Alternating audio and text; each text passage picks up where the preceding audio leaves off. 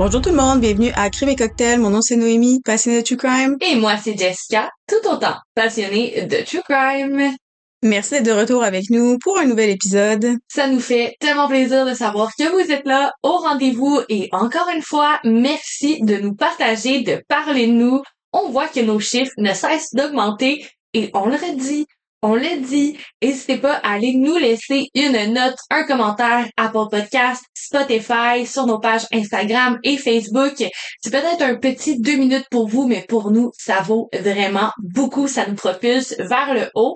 Donc, euh, allez nous laisser des bonnes notes, puis slide dans les DMs, s'il vous plaît. S'il vous plaît. Puis comme vous avez pu voir, on est de retour plus euh, sérieusement sur Facebook. On avait abandonné un petit peu la page Facebook. On a eu quelques petits pépins techniques et comme vous le savez, les deux, on a un travail à temps plein, école-travail. Donc là, tout est réglé, on est de retour, puis on essaie de répondre le plus rapidement possible à nos DMs et nos messages sur Facebook. Merci beaucoup de votre compréhension parce que des fois, on sait que ça peut être un petit peu plus long, mais vous êtes vraiment littéralement les meilleurs auditeurs qu'on n'aurait jamais imaginé avoir. Merci beaucoup. Un gros merci. Effectivement, vous êtes incroyable. On vous adore. On adore parler avec vous, que ce soit pour échanger sur les épisodes que vous venez d'écouter ou tout simplement pour vous entendre parler de vous, de vos vies, ou ce que vous écoutez le podcast quand vous le faites. Je veux juste tout ce que vous nous partagez, là, ça, ça nous fait vraiment plaisir.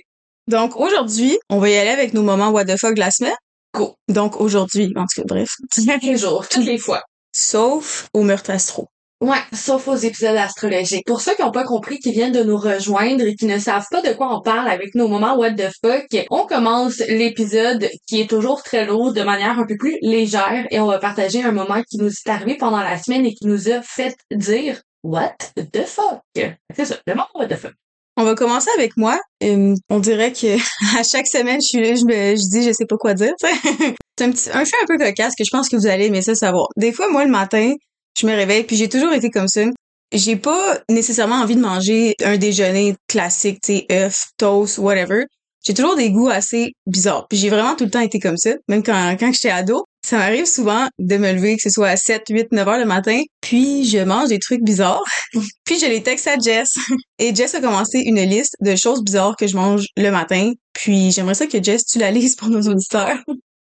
On en a quelques-uns pour le moment, mais je vais faire une, une courte énumération. là. On a pizza pocket, donc euh, des pizzas pochettes. Ouais, au fromage, parce que j'aime pas les pepperoni dans les pizzas pochettes.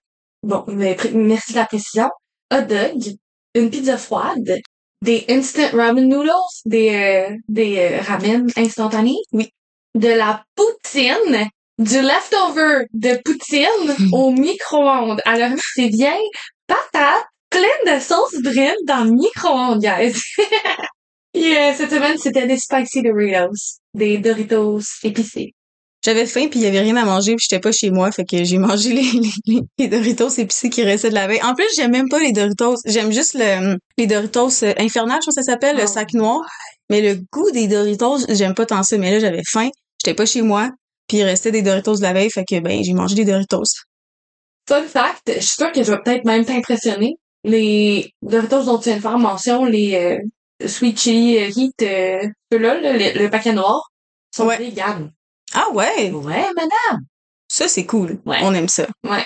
Même si je suis pas végane, si je peux avoir des options véganes qui sont tout aussi bonnes, je vais toujours être portée à prendre cette option-là, fait que c'est vraiment le fun. Puis ce qui est encore plus drôle, c'est que c'est très très fréquent que des gens me disent que c'est leur saveur préférée, puis là je leur dis que c'est une saveur qui est végétarienne. Je suis wow! Mais je veux juste dire végétarien n'égale pas santé. Clairement, c'est un paquet de chips. Ouais, non, c'est ça. Puis pour ma défense, j'ai pas de défense. je je m'en fous de manger des leftovers au micro-ondes. Moi, ça m'écœure pas. Je sais que ma copine, elle, ça la dégoûte au plus haut point, mais moi, je m'en fous. It is what it is. Cheers. Mais des leftovers au micro-ondes, ça va. Mais de la, tiens, genre des frites au micro-ondes, si tu réchauffes des frites déjà chaudes, au moins essaye au four. Au, au four, genre. Mais j'ai pas le temps de niaiser. Il est 7 heures le matin, tu sais. Tant qu'à faire de quoi de bizarre, je vais y aller à fond Léon. J'aimerais ça que vous nous donniez dans les, euh, dans les DMs vos, vos déjeuners particuliers à vous? Qu'est-ce que vous, vous mangez qui sort de l'ordinaire? On va voir si vous êtes capable de battre ma liste. Ma liste, Ma liste. Donc, Jess, à ton tour. Donc, euh, ben moi, cette semaine, j'ai euh, un drôle de moment. Donc, vous le savez, j'ai ma copine, on habite ensemble, puis je décide que je veux, je veux augmenter l'intimité dans la chambre. Donc, je veux rajouter des lumières LED, des lumières LED, des LED, Je sais pas comment qu'ils disent ça. LED, LED, je pense que les deux se disent. Ok, bref. Les, les, les lumières super tendances, là, qui sont super belles puis qui flashent, qu'on colle sur le mur. Et, euh, bon, j'installe ça. Et le soir même, on se met dans la chambre, puis ben, j'allume les LED, je me dis on va aller écouter la télé, se faire un petit massage. je pense que vous, vous comprenez tout euh, qu'est-ce que j'essayais de qu'est-ce que j'essayais de faire comme ambiance. Et on, arrive dans la chambre, ma copine fait juste allumer la télé, tout shut down. J'ai court-circuité mon appartement. Mon appartement. Oh non! T'avais trop de choses de connecter en même temps.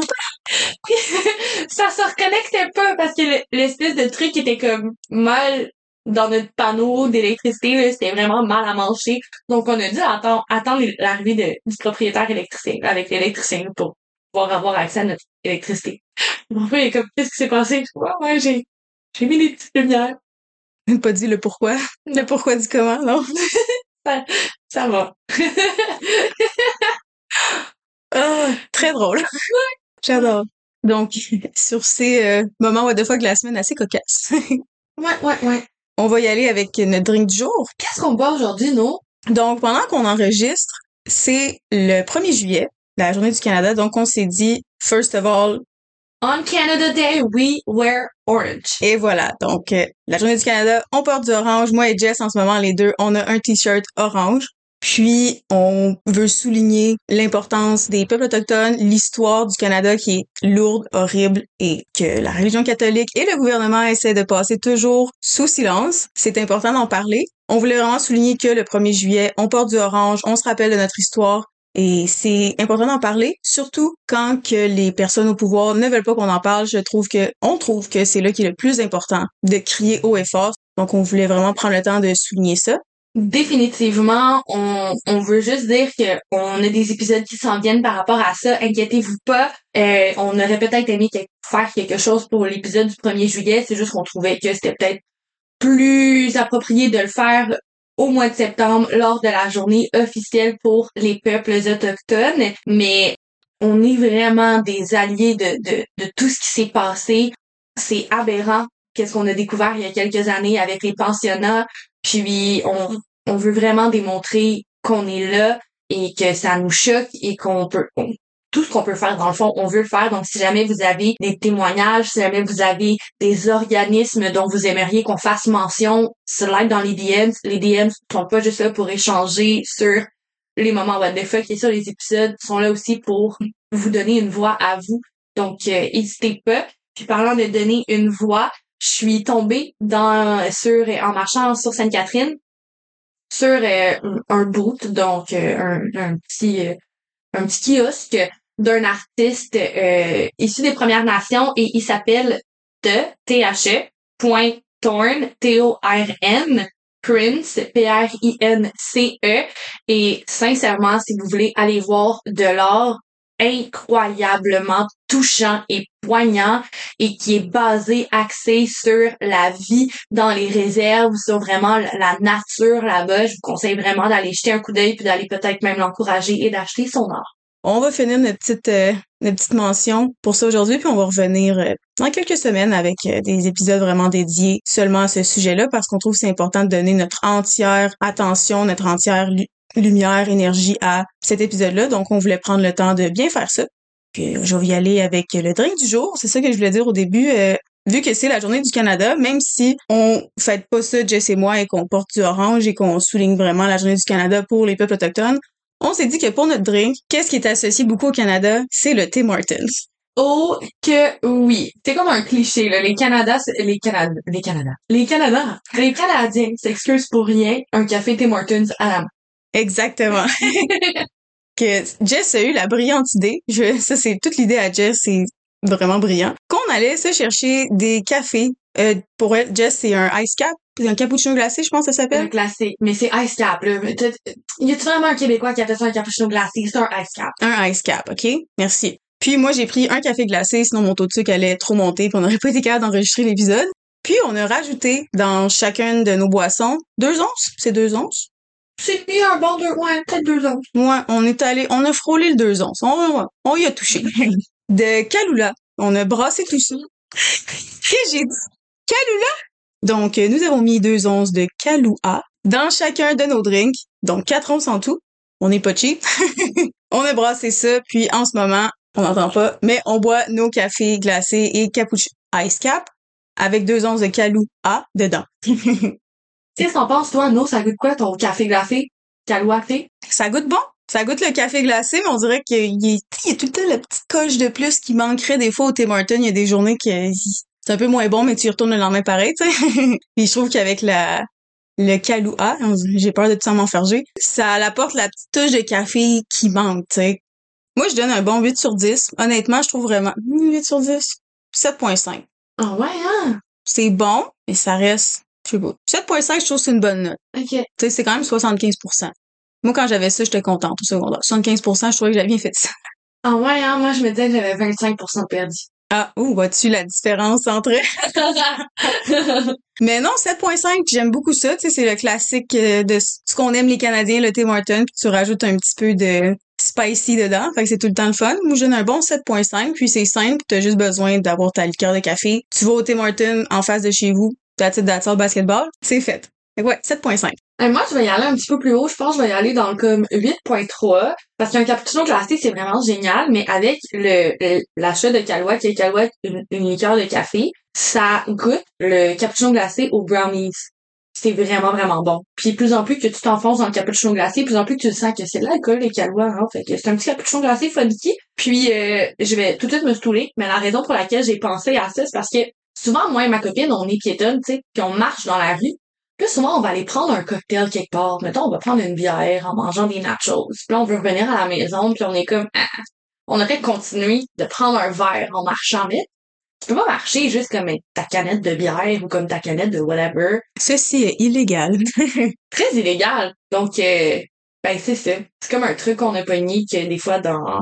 Mettons, il y, a des alcools qui fit bien dans des cocktails, dans des cocktails, dans des dans des cappuccinos glacés, même au Starbucks, j'ai des petits trucs pour vous. Fait que ça va être comme une nouvelle série qu'on va faire des fois, là. Faut de temps en temps dans la vie, là, t'as juste besoin de ça. Marcher dans la rue avec ton café glacé qui est spiké. C'est ça, personne le voit. C'est ça le fait. T'es comme, t'encourages aucun enfant à avoir une consommation d'alcool. Puis là, on vous dit pas d'aller vous torcher dans la rue puis que vous dites à la police quand vous allez vous faire arrêter, ah, c'est Crime Cocktail qui nous a dit ça. Non. Non. On vous dit juste qu'il y a une petite fois de temps en temps un petit peu de spicy dans votre café pour alimenter votre journée. ouais. ça peut être le fun. Euh, au parc. Allez prendre un petit verre au parc, tu camoufles comme ça. Qu'est-ce qu'il dit le gouvernement du Québec? La modération a bien meilleur goût, c'est ça qu'ils disent? Ouais. Bon, c'est ça. Que allez pas vous saouler dans la rue, mais il y a toujours moyen de moyenner pour avoir un petit peu de fun. C'est ça. Puis que j'en voyais un utiliser ce truc-là pour conduire. Ah non, ça c'est pas correct. Non. L'alcool et conduire, c'est non. Jamais. Sous aucun prétexte. Euh, juste pour juste pour marcher. un petit drink. Prends-en pas vite. Non, puis on s'entend que t'as deux onces de Kahlua dans ton café, là. T'as pas euh, un Long Island, là. fait que c'est comme un petit espresso martini, mais genre pour emporter. Est-ce que je mérite du jugement pour ça, mettons? Ben, je crois que tout le monde le fait. De toute façon, sur TikTok, s'il y a quelque chose qui est très populaire, c'est les wine walk, que ça s'appelle. Donc, c'est deux amis qui mettent dans une bouteille d'eau du vin. Mais eux, ils mettent une bouteille de vin. Puis ils vont sur une marche. Puis c'est super populaire, tout le monde fait ça. Nous, on fait juste vous dire que si une fois de temps en temps, c'est correct de mettre un petit deux onces de, de, de liqueur de café dans votre café. Donc sur ce, cheers guys. Chien chien. Donc Jess, qu'est-ce que tu m'apportes aujourd'hui? Aujourd'hui, je t'apporte quelque chose qui est assez récent. En fait, je pense que je vais t'apporter le cas le plus récent dont on va avoir parlé dans le podcast jusqu'à présent. En fait, pas je pense, je te le confirme. C'est un cas dont vous avez peut-être entendu parler récemment. C'est, il y a de fortes chances que ce soit passé sous votre radar si vous êtes comme Noémie et moi, un grand passionné de true crime et que vous vous gardez assez à jour avec toutes les nouvelles dans ce monde-là étant donné que c'est une histoire qui est très très fréquente, il n'y a pas beaucoup de détails euh, parce que ben, c'est une enquête qui est toujours en cours, donc il y a certains détails qui sont même pas divulgués au grand public encore, donc attendez-vous pour sûr à une mise à jour pour cet épisode. Et si, tout d'un coup, vous disparaissiez, pire encore, si tout d'un coup, vous étiez porté disparu et que votre disparition n'était jamais résolue, et si le criminel derrière votre disparition récidivait. Aujourd'hui, je vais présenter un cas choquant, tragique, intriguant et bien évidemment très, très graphique, mais dans lequel justice va éventuellement être rendue. Mes sources pour le cas d'aujourd'hui vont être le Journal de Montréal, le dailymail.co, newsitaly.com, CNN Network, miroir.co, taylorreport.com. Le journal de Montréal. Mhm. C'est en fait comme ça que je l'ai vu passer. Là, j'étais juste en train de regarder les nouvelles, puis euh, j'ai vu, euh, j'ai vu le titre passer dans le journal et voilà. Tu as toute mon attention. L'histoire d'aujourd'hui débute en 92. C'est ce jour que Sibora Gagani voit le jour. Elle va naître de ses parents qui sont de nature elle va naître de ses parents qui sont de nationalité albanaise en Italie. Donc, elle est albanaise italienne puisqu'elle grandit en Italie et elle a la double citoyenneté. Sibora, c'est une personne avec un énorme goût de l'aventure. Elle a une super belle relation avec ses parents, particulièrement avec sa mère. Elle va grandir dans enfance qui est dite extrêmement heureuse et elle aussi, elle est extrêmement heureuse. Lorsqu'elle est adolescente, elle va se faire plusieurs amis. C'est quelqu'un qui est très sociable. C'est un peu le, pilier du groupe d'amis, la star de la fête. Vous irez voir les clichés qu'on va avoir publiés sur notre page Instagram, mais Sibora, c'est littéralement une beauté incroyable. Elle est tellement belle. Elle a l'air super naturelle aussi, donc. Vous allez voir, moi, je, je la trouve magnifique. En plus d'avoir, comme je viens de le dire, une apparence physique qui est très, très attrayante, elle rayonne de l'intérieur. Donc, c'est réellement une très, très belle personne. Quelqu'un que tu vois et, qui fait tourner tous les têtes. J'imagine que beaucoup de ses amis qui devaient être jalouses d'elle devaient juste rayonner de toute lumière. La jeune adulte qui est Sibora, elle va être dans la vingtaine quand elle va rencontrer quelqu'un qui, lui aussi, va faire tourner sa tête. De 14 ans, son aîné, Marco Gaio Romeo, va plaire automatiquement à Sibora. Coup de chance, c'est très, très réciproque. On est en 2011 quand le couple va se rencontrer pour la première fois. Je l'ai déjà dit, Sibora, elle est magnifique, elle a un charisme fou, alors j'ai pas besoin de vous dire que Marco va rapidement tomber sous son charme. Tranquillement mais sûrement, ils vont développer une relation et ils vont tomber éperdument amoureux. Le début de la relation est littéralement idyllique. Ils vont passer tout leur temps ensemble. Sibora, elle est littéralement en admiration devant son partenaire. Elle n'en revient pas d'avoir la chance qu'elle a eue de trouver quelqu'un qui lui plaît autant dans tous les aspects. Il lui plaît intellectuellement, physiquement, ils ont vraiment une belle connexion. Elle est juste plus qu'heureuse avec Marco. Parlant Marco, Marco Gaio Romeo est âgé de 36 ans quand il va faire la rencontre de Sibora. Il a grandi dans le comté de Nettuno, qui est une municipalité située assez près de Rome en Italie. Enfant, déjà, il était reconnu comme un aimant à trouble. Il va toujours trouver le moyen de se mettre dans le pétrin et surtout, ben, il s'en fout royalement. Donc, il recommence à chaque fois. Adulte, il peine à tenir plus de quelques mois dans un emploi et se fait systématiquement renvoyer de chaque endroit où il occupe un poste. Il enchaîne majoritairement des emplois dans des endroits en tant que cuisinier, comme dans des chaînes de pizza, de casse-croûte. Donc, majoritairement, il fait pas de la cuisine dans des restaurants 5 étoiles, ça va vraiment plus être des chaînes de restauration rapides et il arrive pas à garder non plus emplois dans des endroits comme ça. Durant les premiers mois de leur relation, Sibora, comme je l'ai déjà dit, elle est sur un nuage. Marco, ils partagent le même nuage. Ils sont dans une relation qui est fusionnelle, ils nagent dans le bonheur, littéralement. Après plus d'un an, par contre, les choses vont commencer à s'envenimer au sein du couple. Le comportement de Marco change insidieusement. Au départ, c'est des petits commentaires désobligeants. Porte pas ça, va pas à cet endroit, puis rapidement, ils vont devenir violents. T'es mieux de pas faire ça. Ça risque de mal aller pour toi. Pour une raison complètement inconnue et que Sibora n'arrive absolument pas à comprendre, Marco devient extrêmement jaloux, très possessif et extrêmement contrôlant envers Sibora. Il analyse tout ce qu'elle porte, tout ce qu'elle dit, n'importe qui avec qui elle entretient des conversations, il lui ordonne d'attendre son autorisation avant de pouvoir s'habiller, avant de pouvoir sortir, avant de fréquenter telle personne, tel endroit, littéralement plus que contrôlant. Le couple part rapidement à la dérive à cause des nouveaux comportements de Marco. Ils vont fréquemment s'engueuler, et par engueuler, je veux dire engueuler. Intensément, ils se hurlent dessus à plein poumon et ils se gênent pas pour le faire à n'importe quel moment, n'importe quel endroit, devant n'importe qui. Si on va se parler, ils vont le faire. C'est vraiment pas rare que des gens vont croiser le couple en pleine querelle monstre alors qu'ils sont en train de faire les courses ou qu'ils sont juste en train de, de marcher dans la rue. Donc, imaginez, vous êtes juste en train de, de vaquer à vos occupations et vous voyez juste un couple qui s'engueule comme s'il y avait personne à l'autre. Même la mère de Sibora, elle est souvent témoin des intenses prises de tête des amoureux. Ouvre la citation, ils se chicanaient de manière très intense. Ferme la citation. Je veux juste faire une petite parenthèse ici maintenant. Si vous êtes en relation amoureuse avec quelqu'un qui agit comme Marco le fait avec Sibora, c'est probablement pas de l'amour. Manipuler, contrôler, C'est pas le genre de comportement qu'on a quand on aime quelqu'un profondément et sainement. Je veux aussi rappeler que les liens afin d'obtenir de l'assistance en cas de violence conjugale sont toujours disponibles, que ce soit vous, quelqu'un dont vous avez été témoin, un ami, quelqu'un proche. Il suffit juste d'appuyer sur notre biographie Instagram pour avoir tous les liens pour obtenir l'aide dont vous avez besoin. Je le rappelle encore, la violence conjugale, c'est pas juste de la violence physique. À toutes les victimes, on vous croit, on est avec vous et surtout, vous méritez mieux. Vraiment mieux. Petite parenthèse aussi, moi, c'est une, phrase qui avait vraiment changé ma vie. On m'avait dit un jour, c'est pas, être gentil, c'est pas une qualité. Oui, c'est, c'est, c'est positif être gentil, mais c'est censé être humain. Quand on dit, ah ouais, mais il est gentil des fois, c'est, c'est pas censé être quelque chose de si extraordinaire que ça, parce qu'à la base, les humains, on est, on est censé être bon, bienveillant, gentil, s'entraider. Fait que s'il est gentil une fois par deux semaines, ça, ça compte pas. Merci beaucoup. D'ailleurs, euh, nos DMs aussi sont ouverts si vous avez besoin de parler. On n'est pas des professionnels, mais on a les numéros pour vous rediriger, puis surtout, on a le cœur pour vous aider. De retour à Marco et à Sibora, un jour, la jalousie soudaine de Marco va prendre tout son sens. Sibora, pour une raison qui est assez difficile à comprendre de manière concise parce que, comme je vous l'ai dit, c'est une euh, enquête qui est encore en cours, Sibora apprend que Marco entretient une relation extra-conjugale. Un autre petit message court, personne jalouse sans raison apparente a toujours une raison bien au fond. Bien plus facile de soupçonner que son partenaire nous trompe quand on le fait nous-mêmes. Je, je, je le rappelle juste ici comme ça. Ouvre la parenthèse. Il était obsessif. Il la trompait, mais il était extrêmement jaloux. Ferme la parenthèse. Cette citation, je l'ai tirée d'une entrevue qui aurait été faite avec la mère de Sibora.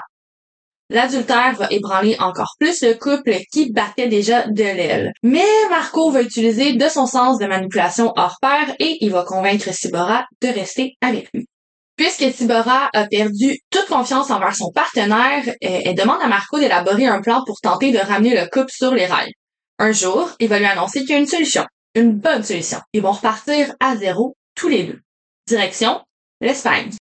La mère de Sibora va tenter son possible pour essayer de dissuader sa fille de déménager, mais elle va quand même prendre la décision de suivre son petit ami et de donner une dernière chance à leur union. Il va lui promettre que tout va redevenir comme au début et elle, elle le croit. Le couple va donc s'installer à Torremolinos en Espagne et Marco va décrocher un emploi en tant que pizzaiolo et chef cuisinier dans un hôpital du coin. Âgé de 22 ans et sans réelle expérience professionnelle, c'est assez difficile pour Sibora de se trouver un emploi, elle qui apprend l'espagnol et qui parlait italien jusqu'à présent. Donc, elle va passer beaucoup de temps à leur résidence toute seule. Le comportement extrêmement contrôlant et possessif de Marco ne s'arrête pas à leur arrivée en Espagne. Au contraire, il continue de sombrer dans la toxicité. Puisqu'il passe de nombreuses heures à travailler en dehors de la maison et qu'il est contraint de laisser sa compagne toute seule, il devient presque paranoïaque. Il a absolument pas confiance envers Sibora. Pourtant, elle lui a jamais donné aucune raison de s'inquiéter. C'est lui qui a commis d'adultère. Elle, de son côté, elle a jamais parlé, flirté ou même désiré entretenir une conversation avec quelqu'un d'autre que Marco Romeo. Elle le voit que lui. En québécois, on dirait elle le voit dans sa soupe. Malgré les tromperies, malgré les abus, elle est éperdument amoureuse de lui et elle continue de le voir avec des lunettes roses, littéralement. Vers la fin de l'an 2013, après quelques mois de vie commune en Espagne, Sibora n'en peut plus. Après une importante querelle du couple, elle va prendre la décision de rentrer en Italie le temps de quelques jours afin de se ressourcer et penser à leur avenir. Est-ce que ça peut encore fonctionner entre eux? Est-ce qu'il ferait mieux de juste quitter la relation? Donc, elle retourne à la maison et elle pleure dans les bras de sa mère. Elle hésite vraiment beaucoup. Elle en peut plus de vivre ce calvaire, les crises de jalousie de Marco, mais en même temps, elle demeure vraiment accrochée à l'idée du couple qui ont déjà été. Elle arrive juste pas à comprendre ce qui s'est passé. Elle, est pas capable de mettre le doigt sur quel acte elle a posé pour que le couple se rende là où il en est. Donc, elle, elle prend tout le blanc du dérapage de la relation et elle dit à sa mère, ouvre la station. Si je le quitte, je vais devoir disparaître. Sinon, il ne me laissera jamais partir. Ferme la station. Elle va passer beaucoup plus longtemps que prévu en Italie avec sa famille et éventuellement, sentant bien que ben, elle est en train de s'échapper, Marco va la rejoindre en Italie.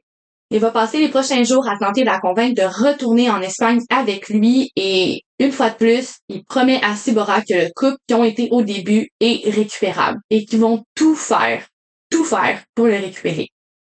Elle hésite, il dépose un genou par terre et lui demande sa main. Elle accepte et ils vont rentrer tous les deux à Torremolinos. Non! Non!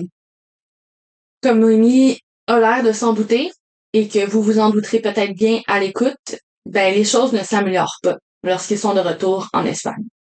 Le 7 juillet 2014, la mère de Sibora reçoit un appel de Marco. Elle répond. Ouvre la station. Bonjour, Elisabetta. Est-ce que Sibora est avec toi? On s'est chicané il y a deux jours et elle n'est jamais revenue à la maison. Ferme la station. Aussitôt, Elisabetta va soupçonner qu'il y a quelque chose de très grave qui s'est produit. Un, une intuition. La mère de Sibora, a une grande intuition. Elle pense qu'il y a quelque chose d'incommensurable qui s'est produit et que Marco est derrière tout ça. La police va tenir son enquête et pour une raison qui est assez difficile à trouver, encore une fois, enquête en cours, Marco va avoir été retiré de la liste des soupçons. Ce que je sais pour sûr, cependant, c'est que l'appartement va avoir été fouillé de fond en comble, l'appartement dans lequel Sibora et Marco vivaient. Le cellulaire de Sibora n'y est plus et plusieurs petits items personnels comme son portefeuille, son sac à main manquent aussi à l'appel. Au début de 2015, les autorités policières espagnoles vont demander l'aide du public afin de retracer chemin vers Sibora. La famille de Sibora demande des comptes à Marco. Marco va simplement leur répondre qu'il est rentré après leur dispute et que toutes les affaires de Sibora avaient disparu. C'est simplement volatilisé, aura-t-il dit. Sibora Gagani ne sera jamais revue vivante. Le cas de la disparition de Sibora va de manière absolument tragique devenir un cas irrésolu qui est aussi connu sous le nom de cold case dans le monde du true crime. Les années passent et le cas demeure irrésolu. Marco, relâché, libre comme l'air, continue d'enchaîner les petits emplois en Espagne. Il retourne pas vivre en Italie et éventuellement il va faire la rencontre de Paula. Paula, c'est une maman qui est originaire d'Espagne et qui a deux enfants. Il tombe rapidement amoureux d'elle. Le même dessin se trace assez rapidement. Les premiers mois de relation sont idylliques. Marco est un vrai gentleman. Il passe tout son temps à rendre Paula heureuse. Je veux juste mentionner, je n'arrive pas à trouver le nom de famille de Paula. Ça doit être encore à cause de l'enquête. Éventuellement, les comportements toxiques de Marco vont revenir à la surface. Mais Paula est déjà beaucoup trop engagée émotionnellement dans la relation quand elle va remarquer que Marco a des comportements ultra nocifs. Tout comme Sibora, Paula est incapable de se séparer de Marco. Quelque chose que je suis capable d'affirmer avec certitude, c'est qu'éventuellement, Marco et Paula, ils vont enfanter et élever un petit garçon ensemble. De ce que j'ai compris, Marco va déménager dans l'appartement de Paula et il va décrocher un emploi au restaurant qui était tout près de la résidence. Je pense qu'il était comme au coin de la rue. Et à ce restaurant-là, il va être vu en train de frapper Paula en plein visage au milieu d'une querelle enflammée et je ne suis pas certaine, mais de ce que j'ai compris, Paula était enceinte en plus. Un mois et demi après avoir débuté son emploi, il va se faire renvoyer. Puis, peu de temps après la naissance de leur fils, Paula va prendre la décision de quitter Marco. C'est juste des suppositions, là, mais j'imagine que son instinct maternel est comme entré en ligne de compte et qu'une fois que le bébé était né, ben, elle pouvait plus se permettre de vivre dans un environnement qui était dangereux pour l'enfant. Bref, ce n'est que des suppositions. Je peux peut-être me tromper, mais reste qu'elle va avoir trouvé le, courage de le quitter et qu'elle va même se laisser retomber amoureuse après quelques mois. Elle va rencontrer Alejandro, qui lui habite à quelques étages plus haut, dans le même bloc appartement dans lequel elle réside désormais toute seule. On est le 16 mai de cette année, donc le 16 mai 2023, lorsqu'Alejandro entend Paula crier au meurtre. Il court dans son appartement et alors qu'il s'y dirige, il voit un Marco ensanglanté en sortir. Affolé, il entre. Paula gît dans son sang. Elle vient d'être poignardée à 14 reprises. Elle va pas tenir le coup et elle va rendre l'âme. Alejandro ne se gêne pas pour dire tout ce qu'il sait. Marco Gaio Romeo est un homme violent qui l'a souvent battu de leur relation et malgré le fait qu'ils étaient séparés depuis quelque temps, Marco ne cessait pas d'harceler Paula. Il la menaçait, il tentait de voir son fils et il est sorti du même appartement le même matin, plein de sang. Le 17 mai 2023, on va mettre la main sur Marco Gaio Romeo et on va lui passer les menottes. Au début, il dit absolument rien. Puis, alors qu'il est déplacé d'une salle d'interrogatoire à un autre, il aperçoit une photo sur le mur. La vie de disparition de Sibora Gagani. Puis, il s'évanouit. Oui, oui. Certaines sources disent qu'il s'est également mis à pleurer, mais l'important c'est qu'il va susciter un énorme intérêt de la part des enquêteurs lorsqu'il réagit comme ça au portrait de Sibora. Un petit couple avec une vie bien rangée de Torremolinos est tranquillement en train de vaquer à leurs occupations quand ils entendent cogner à leur porte. Curieux, ils n'entendent personne. Intrigué, il ouvre la porte. Encore plus curieux, c'est la police. Il demande s'ils peuvent fouiller leur appartement. Cet appartement, c'est l'endroit exact dans lequel Marco, Gaio, Romeo et Sibora Gagani ont vécu. C'est dans cet appartement que Sibora aurait été vu pour la dernière fois avant de disparaître il y a neuf ans. Le couple se démontre très coopératif. La police cherche quelques instants puis s'arrête devant un mur. À l'aide d'un appareil X-ray, ils vont trouver une brèche dans le mur, un petit caisson en bas. Dans le caisson en bas, on retrouve le portefeuille, le téléphone cellulaire et les divers items qui manquaient à l'appel après la disparition de Sibora Gagani. Et puis, on retrouve son corps, enfermé entre deux murs, dans un caisson en bois, neuf ans après sa disparition. Ça sentait rien? Je vais te laisser y aller. Tu vois, ça, c'est même là, pas besoin de me laisser aller, c'est des questions auxquelles on n'a pas encore de réponse. Neuf ans. Mm. Pour la première fois de ma vie, je suis vraiment contente, reconnaissante d'avoir des murs en carton parce que je sais qu'il y a littéralement rien là-dedans. Le soir où Marco Gaio Romeo a croisé le regard de Sibora sur sa photo de disparition, il a tout avoué aux enquêteurs. Les détails restent encore majoritairement secrets parce que, je l'ai dit, je le redis, l'enquête est encore en cours, mais la police a affirmé aux médias que le corps de Sibora a été retrouvé avec des marques claires de violence. Même après toutes ces années, après la décomposition, son squelette présentait toujours des marques de la violence avec laquelle elle a perdu la vie. Marco a avoué avoir tenté de dissoudre le corps de Sibora Gagani dans de l'acide, mais ayant eu trop de difficultés, il s'est contenté de l'insérer dans le mur de son appartement avant d'en déménager. Il a toujours pas avoué avoir tué Paula à ce jour. Un article qui est paru le 26 juin mentionne que Marco est probablement l'auteur de plus de meurtres. D'ailleurs, dans un des articles que j'ai consulté, euh, dans lequel il y avait l'entrevue avec la mère de Sibora, euh, cette personne, Elisabetta, elle a affirmé pour sûr qu'elle était certaine qu'il était l'auteur de plus de meurtres, que c'était impossible qu'après s'en être tiré aussi facilement après avoir tué Sibora, qui, a juste attendu 9 ans avant de récidiver. C'est sa théorie à elle et c'est également la théorie d'un autre article de journal qui est paru en Italie. Euh, par contre, c'était bloqué pour abonnement. Et puis, je parle pas l'italien, donc je jugeais que c'était pas optimal de payer 6 dollars par mois pour avoir accès à cet article-là. Donc, je l'ai pas fait. Si t'avais mis ton VPN en Italie, penses-tu que ça aurait changé quelque chose? Il aurait quand même fallu que je m'abonne.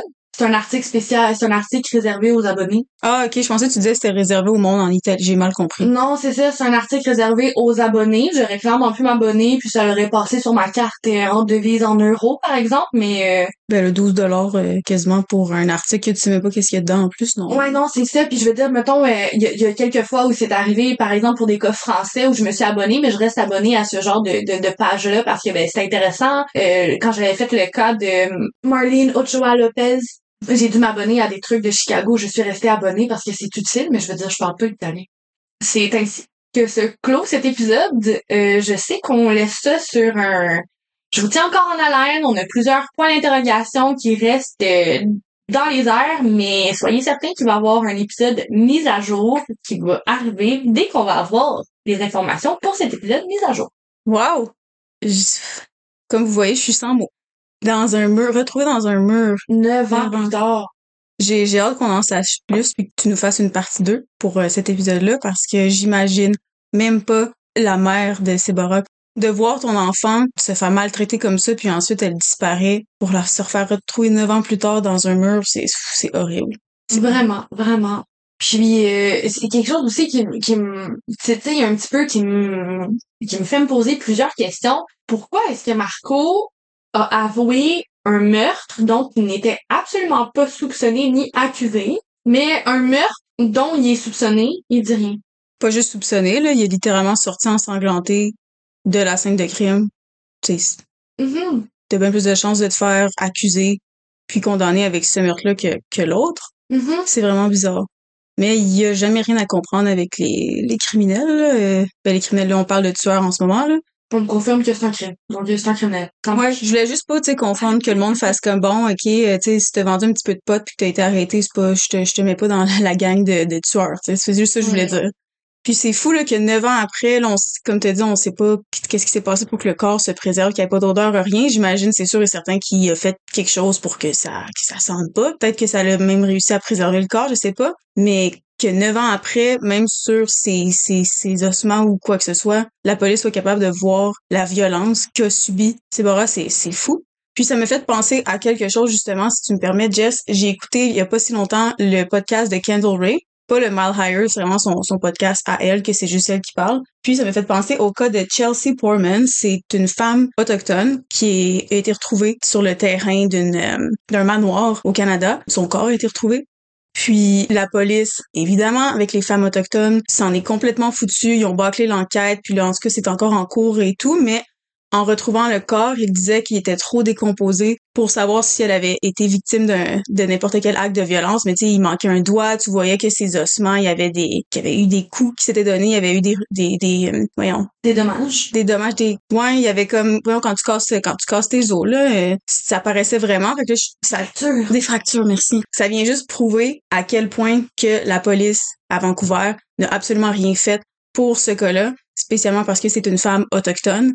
Parce que si, dans ce cas-là que tu viens de me dire, neuf ans après, sont quand même capables de voir sur les ossements ou les restes de, de Sivora qui a eu de la violence qui a été faite à son égard, sont capables après quelques mois de le voir sur le corps d'une d'une autre personne, tu sais. Que je voulais juste euh, souligner ça. La police de Vancouver, on, on vous check. Un gros merci pour avoir souligné ça, puis justement, maintenant que tu as mis la lumière sur un épisode qui traite d'une victime autochtone, je vais faire de même. Donc, euh, c'est pour euh, les personnes qui comprennent l'anglais. Donc, toi, c'était le True Crime with Kendall Ray, c'est ça? Ouais, exactement. Est-ce que tu as le nom de l'épisode, par hasard? Oui, c'est What Really Happened to Chelsea Poorman. Parfait. On va vous euh, donner avec grand plaisir le lien pour l'épisode. Si jamais c'est quelque chose qui vous intéresse, vous pouvez slide dans les DMs. Et de mon côté, je vais vous conseiller un épisode de Murder with My Husband, qui est notre classique préféré qu'on adore. C'est l'épisode 120, Vanessa Guyenne de Murdered Soldier. On a pris un petit deux minutes pour vous conseiller des épisodes, mais je veux juste remettre la lumière sur Sibora Gagani et Paula, dont on ne connaît pas encore le nom de famille. Soyez certains qu'on va être au rendez-vous pour vous donner une mise à jour dès que les détails le seront. Euh, on va pas faire une petite mise à jour au début d'un autre épisode, donc si vous attendez la mise à jour, on fera une mise à jour en soi. Ça pourrait être un épisode bonus ou un épisode complet. On verra comment ça se passera. Mais vous n'aurez qu'à rechercher euh, l'épisode qui portera le nom de Sibora Gagani et vous allez avoir les mises à jour. Sur cette note, le podcast continue la semaine prochaine. Puis pour vous donner envie de revenir la semaine prochaine, je vais passer le micro à ma co-animatrice puis je vais lui demander est-ce que tu peux nous donner une bande d'annonce, un petit teaser pour la semaine prochaine? Oui, bien sûr. Donc, euh, la semaine prochaine, on va parler d'un cas qui, surprenamment, est extrêmement connu, mais en même temps, absolument pas, et qui est revenu en lumière parce qu'il y a une émission qui est sortie sur Crave avec Elizabeth Olsen, qui joue Wanda dans Marvel. Vous savez comment. Pas besoin de vous dire à quel point j'aime ça. Et ça va traiter à propos de ça. Donc, euh, je vais finir sur la phrase Est-ce que 41 coups de hache, c'est de la légitime défense ou c'est un meurtre? On va découvrir ça la semaine prochaine. Ah! Crime et cocktail! Cheers, guys! Chien, chien!